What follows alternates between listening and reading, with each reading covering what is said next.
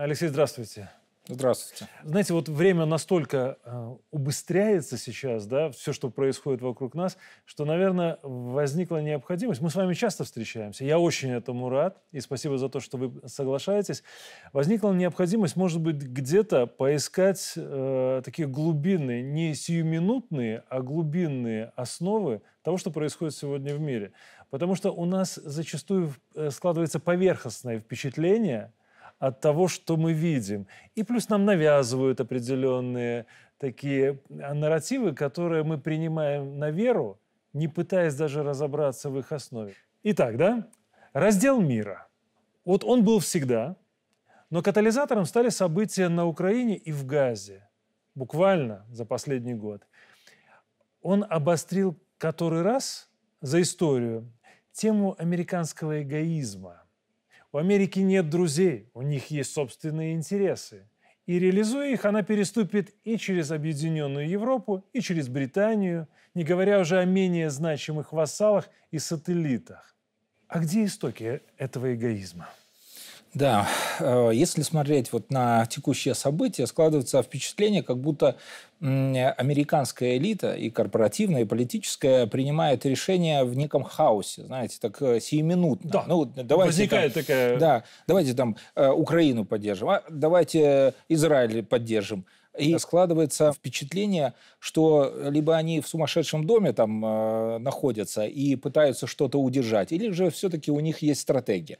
Но в действительности надо читать классику и в первую очередь их классику и понимать, почему они так действуют. Если поднять те книги, да, те материалы, по которым учились текущие, вот нынешние политические лидеры и корпоративные лидеры, все становится на свои места. И мы сейчас буквально кратко пройдемся по отцам-основателям их экономической идеологии. Потому что mm-hmm. то, что мы с вами видим, все политические процессы, конечно же, они являются некой производной от экономического базиса. Основным является, конечно же, это министр финансов, первый министр финансов США Александр Гамильтон, mm-hmm. который в 1791 году издал так называемый доклад о мануфактурах и тем самым заложил основы развития национального производства на территории Соединенных Штатов Америки и введение защитных мер, которые... То есть он был родоначальником протекционизма. Да, которые в последующем уже начали называть протекционизмом. Mm-hmm. Да, то есть протекция, защита своего рынка. Почему он считается таким важным? Потому что фактически он идеологически заложил основы для развития американской национальной экономики. Он восстал фактически против поставки продукции из э, Великобритании на территорию Соединенных Штатов Америки. На начальном этапе его мало кто понимал, однако в последующем его политика была поддержана и уже в 1830 году количество защитных мер в Соединенных Штатах Америки превышало любые протекционистские меры в Европе. Mm-hmm. Это говорило о том, что они все делали для того, чтобы не пускать на свой рынок чужую продукцию. Вторым главным таким идеологом вот такой политики является, конечно же, республиканец Альберт Беверидж, который 16 сентября 1898 года публикует известный трактат, называется «Поступ флага». Но в английской версии это «Марш флага». И фактически он не только заложил основы внешней экономики Соединенных Штатов Америки, но и внешней политики. А если отойти от э, глубоких идеологических э, терминов, суть его заключается, этого трактата, в том, что он сказал следующее. Америка пережила сильнейший финансово-экономический кризис 70-х годов 19 века, в 1872-73 годах. Из-за чего? Было внедрено паровое движение для производства товаров, а ручной труд был э, заменен паровыми машинами появляется в том числе электричество. Электричество заменяет некие э, виды деятельности на предприятиях, и количество товаров становится огромным. Но mm-hmm. покупать этих товаров некому, да, потому что большинство работников вынуждены были уволиться или ну, просто их выкинули. Людей, да. банально. И получился эффект перепроизводства. Товаров много, покупать некому. И они только через более чем 20 лет, в 1998 году, все-таки осознали а, первопричины этого кризиса – И они сказали, вот в этой статье Беверидж четко описал, что необходимо а, разрушать экономики других государств, наших конкурентов, заставлять их покупать наши товары за наши кредиты. Мало того, а, э, в последующем уже, если брать э, трактаты, трактаты этих же идеологов, да, которые придерживались этой линии, они говорят, за счет кого необходимо выезжать в случаях э, вот таких кризисов перепроизводства. И ответ простой. Только за счет Европы. Вы скажете, что это все какие-то старые идеологи, да, и они никак не связаны с современной э, политикой, э, внешней политикой, ну, экономической политикой. Что они никак не связаны. Да, но в действительности, если вот э, брать э, те публикации корпорации Ранд, которая фактически определяет во многом идеологию современных Соединенных Штатов Америки, мы напомним нашим зрителям, что вот в сентябре 22 года в шведском издании появился якобы секретный материал корпорации РАНД об истинных а, целях а, войны на Украине. Он наделал очень много шума когда а, было опубликовано. Да, но обратите внимание, секретный и да, да, да. появляется. Ну, просто да? слили да, специально, но, назвали секретным. Э, самое интересное, что они э, четко отвечают на вопрос, зачем это все им, да, американцам. Они говорят, основная цель – это не Россия, это даже не Китай, это Европа. Необходимо сделать все для того, чтобы а, европейская экономика была разрушена. Европейские предприятия, машиностроение, химическая, электроника были разрушены. Мало того, в последующем произойдет так называемый эффект хорошей рабочей силы, они его называют. Что такое хорошая рабочая сила? Это э, молодежь в возрасте до 35-37 лет, которые обладают знаниями, образованием в области естественных наук, они иногда называют это STEM науки, и эта молодежь перетекет из Европы, Соединенных Штатов Америки-Великобританию. И тогда вспоминаем, где это э, мы уже видели. А видели это в, стратегии национальной безопасности США от декабря 2022 года, где черным по белому написано Основная задача Соединенных Штатов Америки – удерживать технологическое преимущество над всем остальным миром. За счет чего? За счет максимального перетока на территорию Соединенных Штатов Америки научных-трудовых э, кадров в области STEM. И теперь все становится как бы на свои места. Они, начав операцию э, в Украине, потому что это США развернули эту операцию в Украине, э, уничтожили через ангажированных европейских политиков Макрона, Шольца, всех остальных санкционную войну как бы против э, России, но в действительности вся эта война была направлена на корпоративный капитал европейских стран. То есть решение тех, по сути, задач, которые они заранее себе спланировали, еще и пару сотен лет назад. Знаете, а одна маленькая ремарка, да, что, ну, Гамильтон, э, вы вспомнили про него? Он даже удостоен был чести на 10-долларовой купюре, да, по-моему? Да, это э, уникальный случай Уник... в действительности. Но э, закончил плохо, правда. Был застрелен тогдашним вице-президентом США, да? Да, в 1804 году бедняга э, умер от э, рук вице-президента. Притом никто... Ну, Вице-президент вид... убил э, министра финансов. Да. Это трагичная, конечно, история. Вице-президент но... не был арестован и не, не получил ни, никакого наказания за это. Ну, Гамильтон не увидел да, плоды своего труда. Хорошо, но судьба Европы мне примерно понятна, да? Но битва за Африку – это тоже часть глобального противостояния? Вот как вы это видите? Знаете, э, сейчас, конечно, очень много идет обсуждений в отношении Африки, но мы, наверное, рассматривая этот вопрос, тоже будем оперировать в первую очередь экономическими составляющими. Конечно. Что такое Африка сейчас? Как бы нас потом не критиковали наши китайские друзья, для западного капитала Африка – это тот же Китай, 70-х годов, только сейчас. Что такое период 70-х годов? Э, после Второй мировой войны переток капитала пошел куда? А, в Японию, и мы видели это японское чудо. чудо Потом да. Южная Корея, тоже корейское чудо. А потом Германия, Западная Германия и немецкое чудо. Но все это имеет э, как бы элемент э, некой ограниченности, лимитированности, и этот капитал надо было выводить. Куда? Где дешевая рабочая сила и огромный и рынок. Много, да, да, и где огромный рынок. Переток пошел в Китай. И вот 70-х годов Китай на протяжении последних там, 50 лет замечательно развивался. Но сейчас э, в Китае произошло самое главное. Удорожание рабочей силы, высокие социальные стандарты, которые, Высокий уровень жизни, которые тянуть говорить. корпорации не могут. Естественно, им надо э, точки приложения капитала. Где будет обеспечиваться самое главное, да, как по Карлу Марксу, максимальная маржинальность. Где mm-hmm. она может быть? Вот как раз Африка выступает тем регионом, где огромное количество населения, почти полтора миллиарда человек сейчас, темпы роста населения огромные, к 50 году уже планируется около э, 2 миллиардов.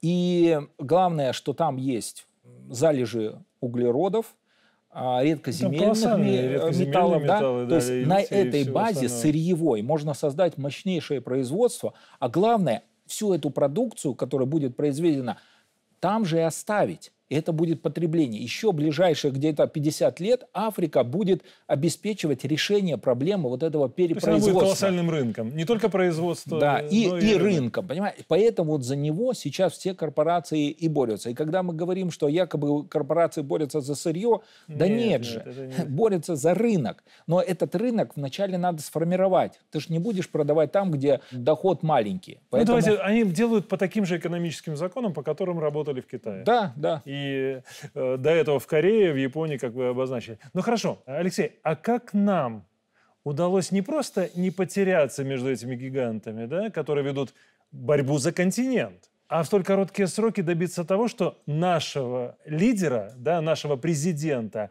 лидеры богатейших ресурсами африканских стран называют и другом, и даже братом. Главное, что необходимо Африке сейчас именно – это идеи или идеология справедливости.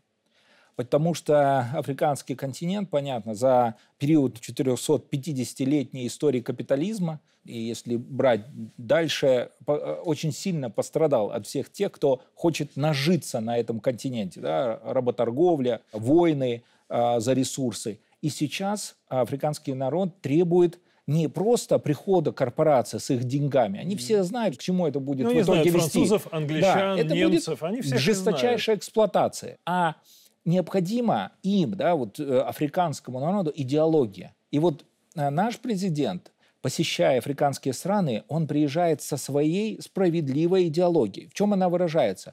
Он же э, не раз вот на встречах э, поднимал вопрос о том, что мы не просто поставляем вам сельхозтехнику, мы э, вам даем возможность с ее помощью за счет механизации сельского хозяйства увеличить производительность ваших земель, ваших аграриев и тем самым накормить э, свой народ. И вспомните... И дать работу. Мы же да. там и планируем совместное производство. Даже есть у, уже статистики, и наши зрители могут э, посмотреть, что поставка нашей сельхозтехники привела к резкому увеличению производительности сельского хозяйства.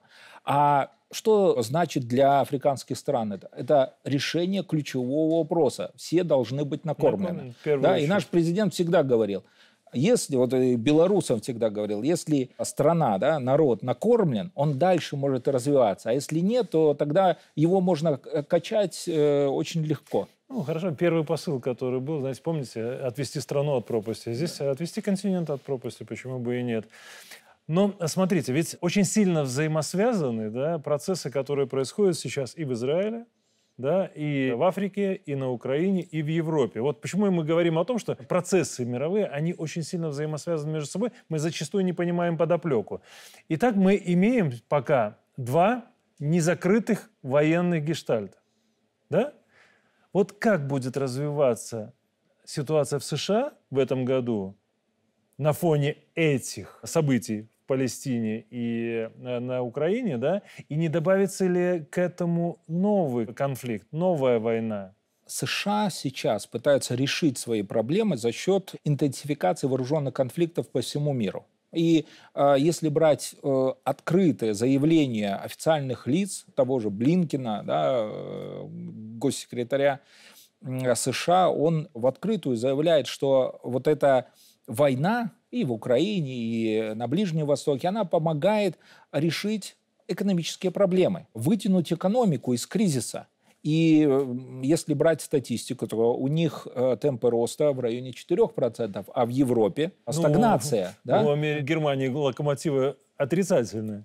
Харизма называется. И они да? даже не, не скрывают это, говорят, что э, как раз конфликт э, в Украине, на Ближнем Востоке позволил э, запустить процесс индустриализации, ну, тире, читаем, Военного, за счет да. ВПК. Да, естественно. Ну, немцы в свое время, в 30-х, поднялись именно на этом. Давайте прямо говорить. Да, и понятно, что Байден, если брать по экономике, его спросят, а что ты сделал для США? Он скажет, посмотрите на статистику.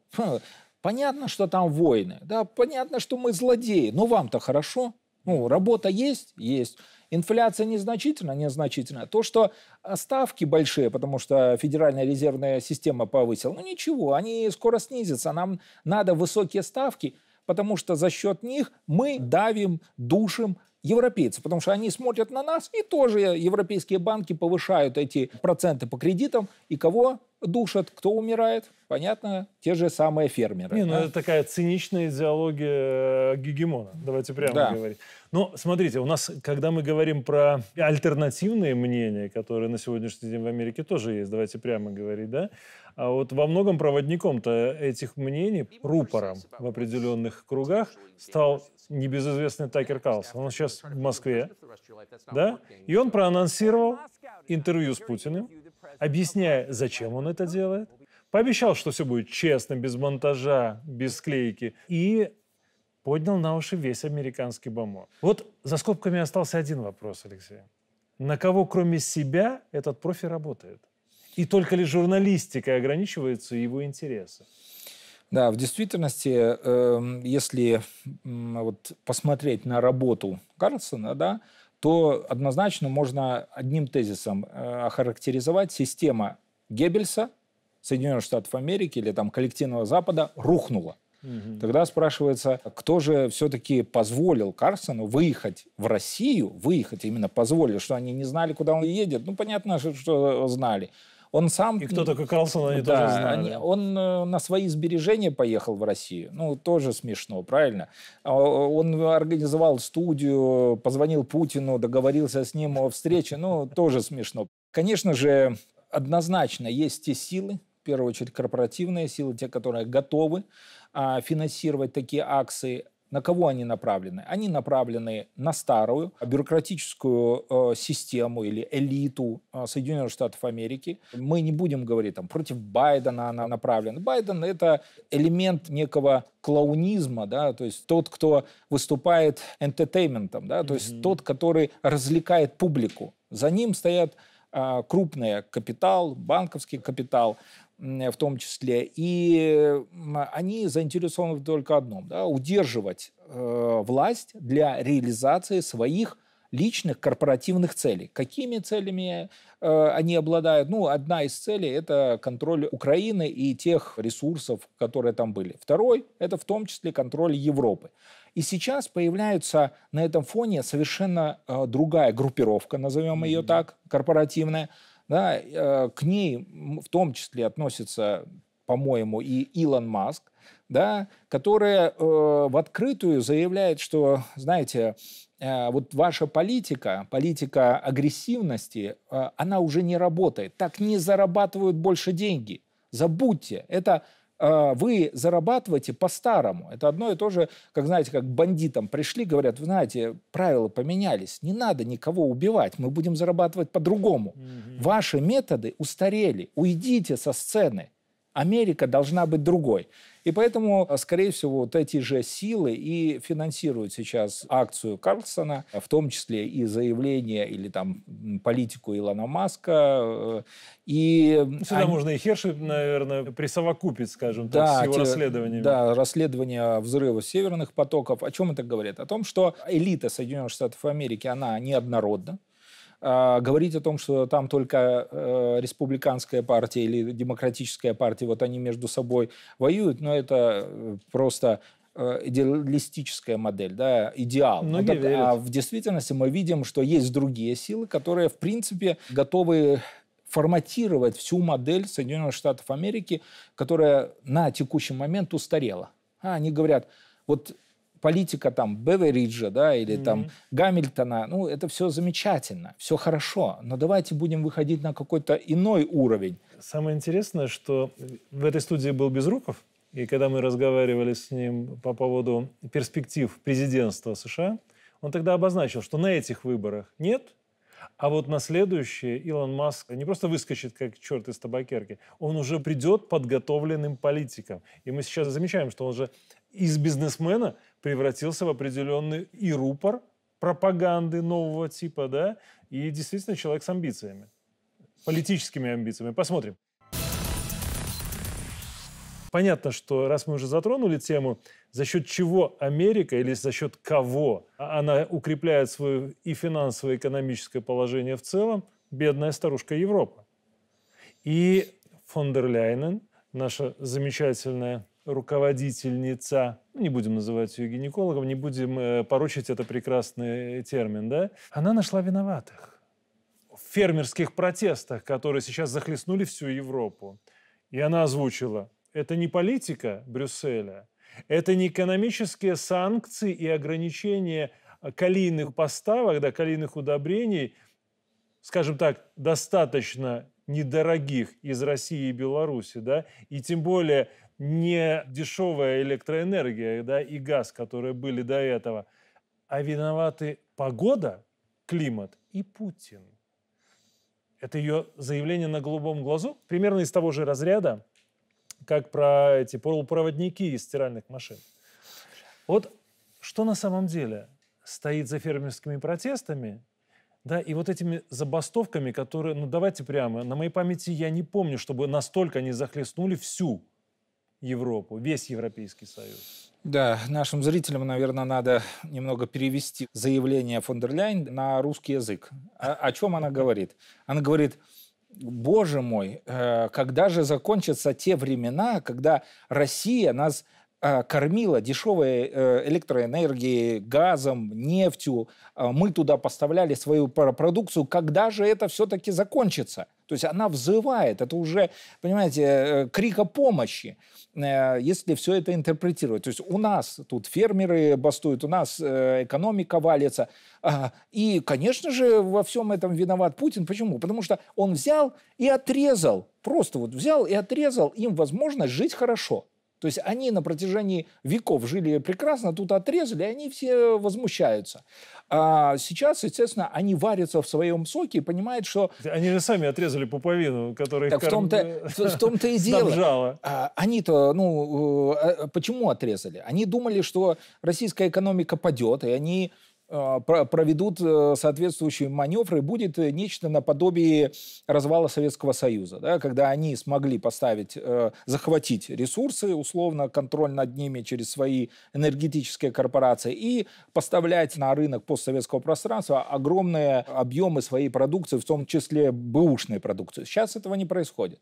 И, естественно, они не только начали вариться в своем соку, так эта вся жидкость начала испаряться. И они уже, понимаешь, превращаются мы видим эту жидкость, которая испаряется на улицах да, крупнейших европейских городов. Что же происходит с фермерами? В действительности вот все фермеры, фермеры, их там ограничивают какими-то а, дотациями, поэтому они возмущаются. Но главный же посыл их в чем? В том, что во всем этом виноваты якобы украинские фермеры. Но... Ну, называют причины эти, да. Да, что... но давайте посмотрим на ситуацию с экономикой Украины и просто сами себе зададим вопрос. А если эти украинские фермеры на территории Украины?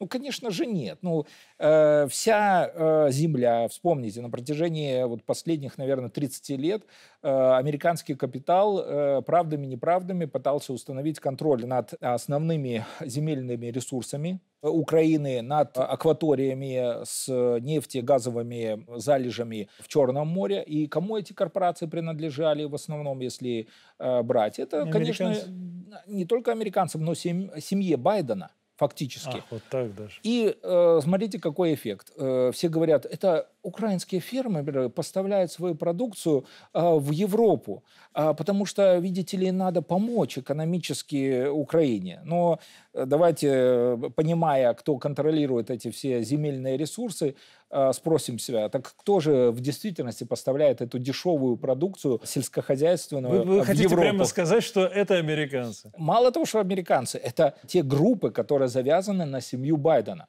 И, э... Алексей, подождите, то есть семья Байдена за счет того, что она скупила пахотные земли в Украине, она фактически сейчас получает таможенные льготы, всякие преференции, плюшки и дополнительные возможности расширения рынка за счет Европы. Конечно. То есть это такой красиво. Это такой цинизм высшей Не, пробы. Красиво. Понимаете? И та же элита американская установила всех этих политических ангажированных э, лидеров, фон дер Ляйен, э, Шольца, Макрона, на основные должности. И, конечно же, когда э, фермеры начинают бастовать, они банкротятся, они не могут конкурировать с теми ценами, которые идут с Украины. Да? Ну, мы называем цены, не продукция, а именно цены, там низкие цены. И, и мало того, государства, Франция, Германия сокращают дотации фермерам. Своим фермерам. Да, и да. когда они бастуют, э, Макрон летит э, в Швецию что-то там обсуждать. То есть его вопросы не интересуют. Но будет делать это на настоящий национальный лидер? Да нет, конечно. То есть когда он выполняет задания, которые идут от э, Вашингтона или от Лондона, конечно же, они прекрасно понимают, почему фермеры бастуют. Ну, нельзя назвать национальными лидерами людей. Одного называют телефонным хулиганом, другого ливерной колбасой. Ну, правда, после этого говорить о том, что это лидеры, ставленники. ставленники да, давайте да. говорить прямо. Прокураторы такие. Кураторы.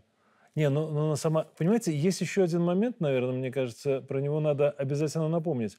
Россия, Беларусь, Канада. Три основных мировых экспортера калийных удобрений.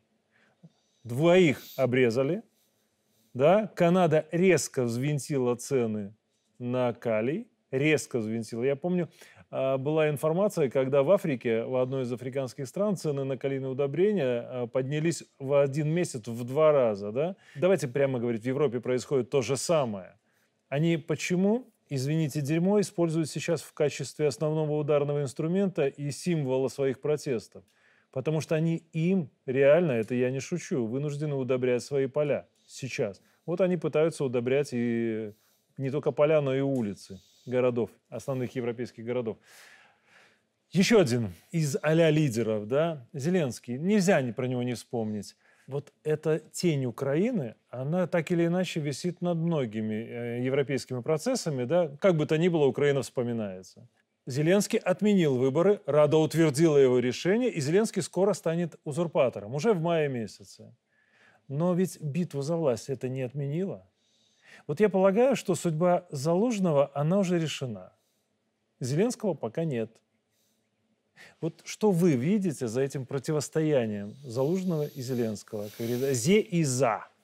Ну, мы однозначно рассматриваем эти процессы э, как не самостоятельную политическую игру. Знаете, вот э, э, есть нация, есть суверенное государство, это, внутри этого государства идет некая борьба между лидерами. Ну, понятно, что это э, к Украине не относится никаким образом. Там есть э, свои контролеры с, э, с территории Великобритании, Соединенных Штатов Америки, которые постоянно, каждую неделю прилетают и Зеленскому говорят, э, что он должен делать, что должны делать вооруженные силы, разведка, и в этих условиях говорить о том, что между ними какой-то возник конфликт между Залужным и Зеленским, но ну, это в действительности не понимать э, в полной мере все те процессы. На мой взгляд, это все равно носит некий театральный характер, mm-hmm. для того, чтобы э, как-то показать некую внутреннюю борьбу, оживить тот процесс, э, показать некие формы демократии, что да, вот видите, у них все-таки власть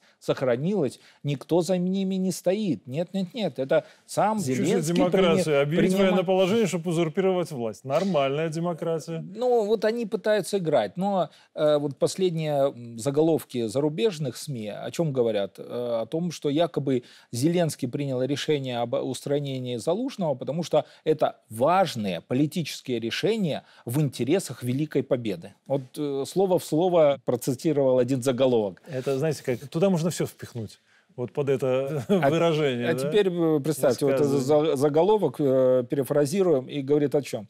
У нас провалы э, во всех направлениях, экономика падает, э, людей убивают, на фронте никаких результатов нету, э, по ошибке ударили по самолету э, Ил-76, кто-то за это должен нести ответственность. Кто? Ну, самый популярный у нас кто? Залужный. Вот давайте его и убьем, но с точки зрения э, политической и э, информационной карьеры. Но знаете, меня беспокоят еще те процессы, которые идут э, на фоне всего вот этого политического противостояния, да? Ведь Украина, давайте прямо скажем, превратилась в полигон. Здесь утилизируют военную технику и испытывают новые образцы вооружения, да?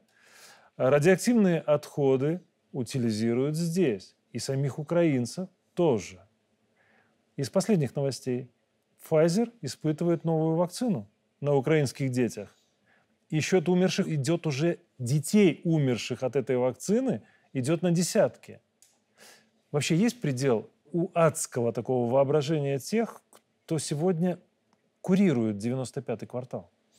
Представьте, то есть корпорация Pfizer тестирует на детях ну, понятно, что они не по своей доброй воле пришли. Чтобы Это же у нее закупили э, да. 5 миллиардов доз вакцин для Европы. А супруг и потом э, фон дер Ляйен здесь количество, стоит. количество смертей резко увеличилось да. от ковида. Да?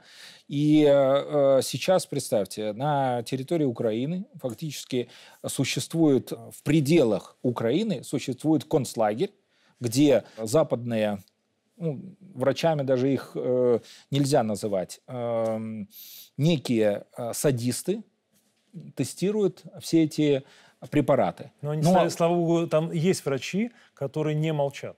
Но самое главное, обратите внимание, то есть э, на что в итоге все это э, завязано? Завязано только на одно – на прибыль корпорации Pfizer, да, а другое, мы это тоже не раз обсуждали в рамках вот этой передачи уже, это на вот их идеологию об лишних людях, да, то есть когда людей становится слишком много, потому что их труд заменяется машинами, искусственным интеллектом, правильно? С ними надо что-то делать. Или, и, иначе они взбунтуются. Э, надо им постоянно социально гарантированный доход давать, вертолетные деньги э, рассыпать. И в итоге они э, на каком-то этапе все равно э, начнут деградировать и все равно выйдут на улицу. И в этой связи вот, э, деятельность корпорации Pfizer очень э, хорошо вкладывается в вот эту идеологию лишних людей. Вспомним э, заявление вице-президента э, США, э, по-моему, от июля или июня 23 года, когда она в открытую заявила о том, что наша основная задача – это продвижение, перечисляет электромобилей, зеленой экономики и снижение народонаселения – Потом ее поправили, сказали, что якобы она говорила о снижении загрязнения. Но там на видео черным по белому она говорит о том, что надо снижать народонаселение. Ну, для нее люди грязь. Поэтому да, поэтому здесь... то, что они превратили Украину в концлагерь, а, биолабораторию, ну, э, понятно, что это преступление. А, только международные уголовные суды сейчас, которые действуют, они тоже ангажированы, они это не признают. Но все прекрасно понимают, что мы живем на планете Земля, да, э, человечество все это переживало и прекрасно осознает, что есть хорошо, а что есть плохо. И как результатом может стать все-таки появление новой системы судов, которые всю эту деятельность однозначно а, признают преступной, она и так преступная, но ее проведут соответствующие и следственные действия, проведут соответствующие э, судебные разбирательства, и виновные не то что будут э, наказаны, они будут представлены суду, при том мое ожидание, да, понимание этих процессов, что на каком-то этапе мы увидим этот очередной э, Нюнбергский процесс. Знаете, э, я скажу фразу, которую, наверное, от которой корежит многих наших беглых. Они ведь сознательно делали все для того, чтобы таким полигоном была Беларусь. Реально. И представьте себе, если бы это происходило у нас здесь, на нашей территории. Алексей, а что вы думаете по поводу анонса что всех нас ожидает новая пандемия. Получается, это укладывается в эту канву, да? Некая таинственная болезнь X, которая в 20 раз опаснее, смертельнее ковида.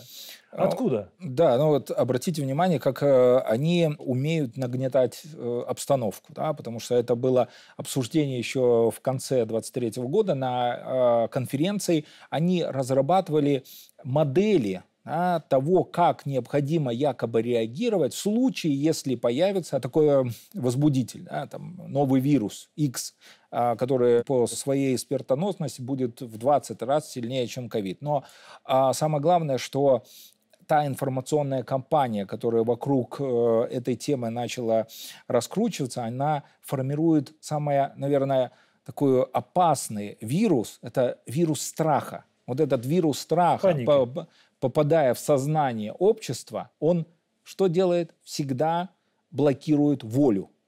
А значит, волю к чему? Сопротивлению, э, к стремлению да победить. К, к, к волю Мы, мысли. Да, мысли. Мыслить. Да, все. То есть превращает людей не в здравомыслящих, а некую биологическую массу, которую очень легко управлять.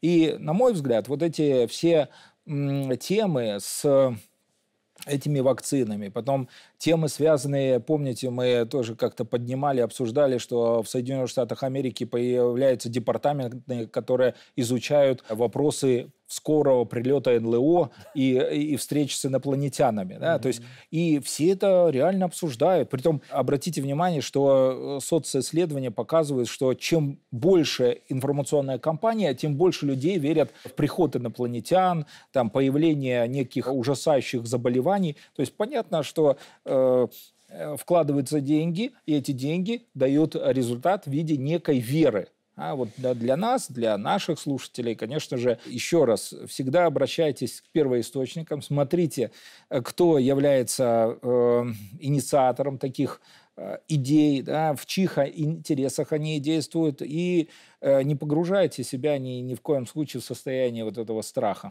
Алексей, понимаете, тут же еще, как всегда, деньги правят миром, да, и за всем этим стоит не только идеология и не только попытка захвата территории, банально прямые деньги. Если Урсула заработала 17 миллиардов на вакцине одной для Европы, 17 миллиардов, я подчеркиваю, то представьте, сколько на новой панической волне заработает тот же Pfizer, да, при желании. Они же делают вакцины. Притом, якобы. Да, притом надо обращать внимание, что откуда э, деньги идут этим корпорациям? С госбюджетов. Правильно? То есть это фактически... Крас... Красиво. Да, налогоплательщики платят за свой страх и за свою смерть. Какой замечательный такой дербан, да? Ладно. Алексей, вот правда, к сожалению, последний, а около философский вопрос. Итак, немножко подведем итог, да? А, гегемония США подходит к концу. Китай, Россия, причем совместно, закрепили за собой право проводить самостоятельную политику и влиять на мир, забирая целые континенты у старых гегемонов. Мы наблюдаем процесс островизации мировой политики, да, когда страны э, объединяются вокруг глобальных технологических хабов, и если экономически эти хабы мало отличаются, да, то, ну, как Амазон и Алибаба, но идеологически это абсолютно два разных полюса. С одной стороны, рафинированный капитализм, с другой – диалог цивилизаций. Вот как вы видите этот процесс и, главное, наше место в нем? Да, мы на правильной стороне истории. На светлой стороне. Да, но мы тоже э, при всем уважении к нашим зрителям все-таки обратимся э, к основополагающим э, трактатам, экономическим трактатам, которые и закладывали идеологию того же коллективного Запада и сейчас коллективного Востока. У них идеологии совершенно разные. Основой идеологии является, ну, как бы кто ни критиковал, но это классические экономисты. Понятно, что Адам Смит. И Э, вот во всей классической экономике, в том числе и у Карла Маркса, у Дама Смита, у Рикарда, человек это э, лишь рабочая сила. Но не надо ни при каких обстоятельствах сравнивать человека, живого человека, с понятием рабочая сила. Рабочая сила – это только набор навыков, которые преобразуют сырье в некий продукт. продукт. Правильно? То есть это не человек с его эмоциями, переживаниями. А сейчас против вот этой классической идеологии, которая э, господствовала на протяжении последних 450 лет, да, если вот брать этап развития ее, сейчас приходит совершенно иная идеология. Китайцы ее назвали гуманомика. Mm-hmm. То есть это э, совершенно новый идеологический подход к становлению и развитию общества. Они говорят, нам не просто важны экономические показатели, нам важен человек, его эмоции, его мысли, его переживания. И сейчас вот Китай и председатель КНР Синдзинпин э, огромное внимание уделяет популяризации вот этой идеи гуманомики. Я думаю, вот наш президент, он каждый раз на совещаниях, на которых мы с вами вместе присутствуем, не раз говорил, что основой всего является экономика, но для нас, для белорусов, основой всего является наш человек, человек. Да, наш белорус. Если мы не обращаемся к э, его чаяниям, да, его переживаниям, мыслям, чувствам, то мы превращаемся в простых капиталистов. А капиталисты ни при каких обстоятельствах не могут быть патриотами. Красиво.